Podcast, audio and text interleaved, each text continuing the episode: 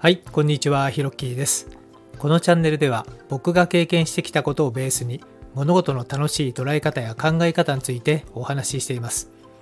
どうぞお茶でも飲みながらリラックスして聞いてみてくださいね。お急ぎの方は2倍速がおすすめです。では、ほら吹きチャンネル始まります。はい。前回は、えー始めてようやく1ヶ月経ったということで、スタイフで何を発信したいのかということについて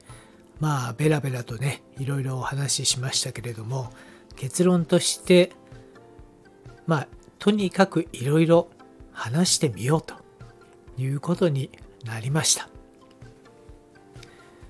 今回は、えー大塚家具時代に、えー出会った、えーお客様のお話で、えある外国人夫婦から教わった家具と子供の話というテーマでお話ししようと思います。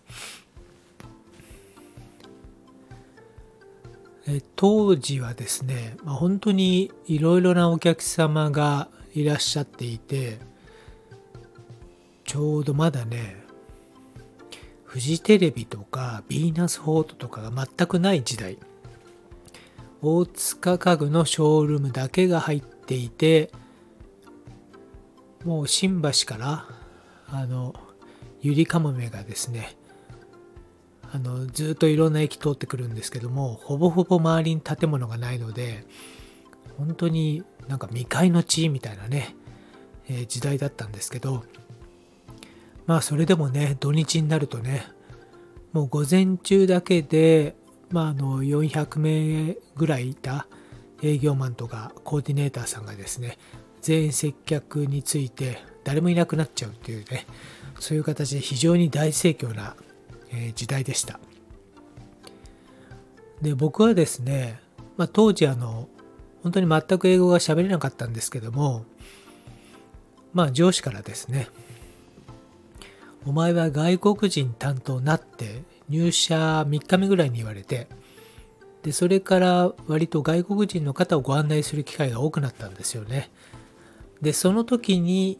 ご案内させていただいたあるアメリカ人のご夫婦から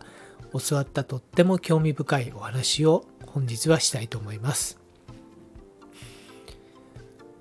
えーある、えーアメリカ人のご夫婦がですね、まあ、大塚家具にいらっしゃって、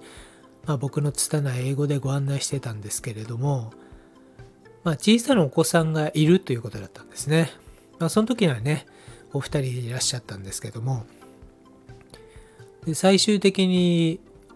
まあね、かなりいいダイニングテーブルをご購入されたんですよね。椅子6脚とテーブルで多分70万ぐらいだったんじゃないかな。で、やっぱりそれぐらいのいいテーブルになると、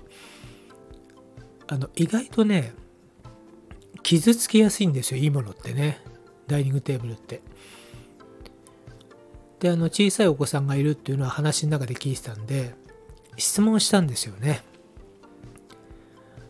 あの、本当に素晴らしいね、ダイニングテーブルをお買い求めいただいてありがとうございますと。ところで、あの、小さなお子さんがいらっしゃるんで、これ注意しないと傷つけちゃいますけど大丈夫ですかっていう質問したんですね。そしたらですね、これは本当に目から鱗だったんですけど、なんて言ったと思います？いや、大丈夫だって言うんですよ。でもちろん小さい子供なんで、ナイフとフォークをね、ガチャガチャやっちゃうなんていうのはもう想定済みだと。で、その時に、あの、こう言いますって言うんですよ。このダイニングテーブルは、例えばノースカロライナ州の腕のいい職人さんが一生懸命作ったダイニングテーブルだと。で、お前がナイフやフォークで傷つけることで、その職人さん悲しいと思うだろうと。で、そうやって傷つけることに対して、お前はいいのかっていうことを言うんですって。でそうすると、やっぱりね、子供はやっぱり偉いんでね、そういう話をすると、きちんとね、あのナイフとかフォークを使ってね、まあ、傷つけるってこともしないし落書きもしなくなるって言うんですよ。なのでこのテーブルでいいんだと言うんですよね。でそれまでは割と日本人のお客様で、まあ、小さなねお子さんを連れたご家族もご案内してたんですけれども大抵はですねまあうち小さい子供がいるからそんなに高いものでいいじゃなくていいんですと。で、ソファーもね、例えば落書きしてもいいように、あのビニール製でいいですとか、ダイニングテーブルも、まあそんなにあの高いものじゃなくていいですと。まあ、逆にあの、ものすごくね、コーティングがしてあるね、えものでいいんです、なんて言ってですね、あの、ご夫婦が本当に好きで使いたいなっていう家具よりは、え子供を優先とした家具の選び方だったんですね。ただそのアメリカ人のご夫妻は私たちが本当に欲しいと思う家具を選んで、えそれを子供に理解させて一緒に使っていくと。教育は家具でやるものですっていうのを言ったんですね。で、その言葉というかね、そのスタイルが本当にかっこいいなと思ってですね。で、その翌日からあのダイニングテーブル、まあ、ないしはソファをね買いに来た小さいお子さんがいらっしゃる、え日本人のお客様にそういうお話をしていったんですよね。そしたらですねやっぱりなるほどっていうふうにご理解をいただける、えご家族もいらっしゃってですね結構いい家具を買っていったんですよね。で僕もですねまあそういったことを聞いていろいろその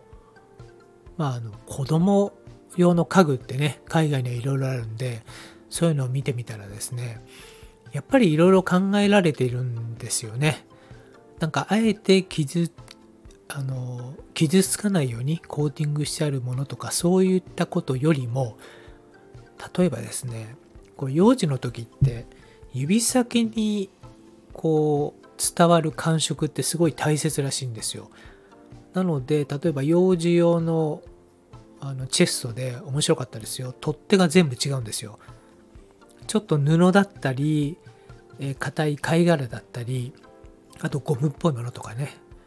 でなんでこうしてるのかなと思ったらやっぱりねその触った感じのこうタッチの感覚はいろんなものがあった方が幼児教育にいいとかねそういったものがあってですね、まあ、本当に面白いあのレパートリーの核あるんだなというふうに思いましたけども、まあ、とにかくねあのそこでやっぱりアメリカ人ご夫妻から教わったのでですねやっぱ家具できちんと子どもの教育をするんだっていう言葉が非常に刺さりましてですね、まあ、今日はそんなお話をさせていただきました。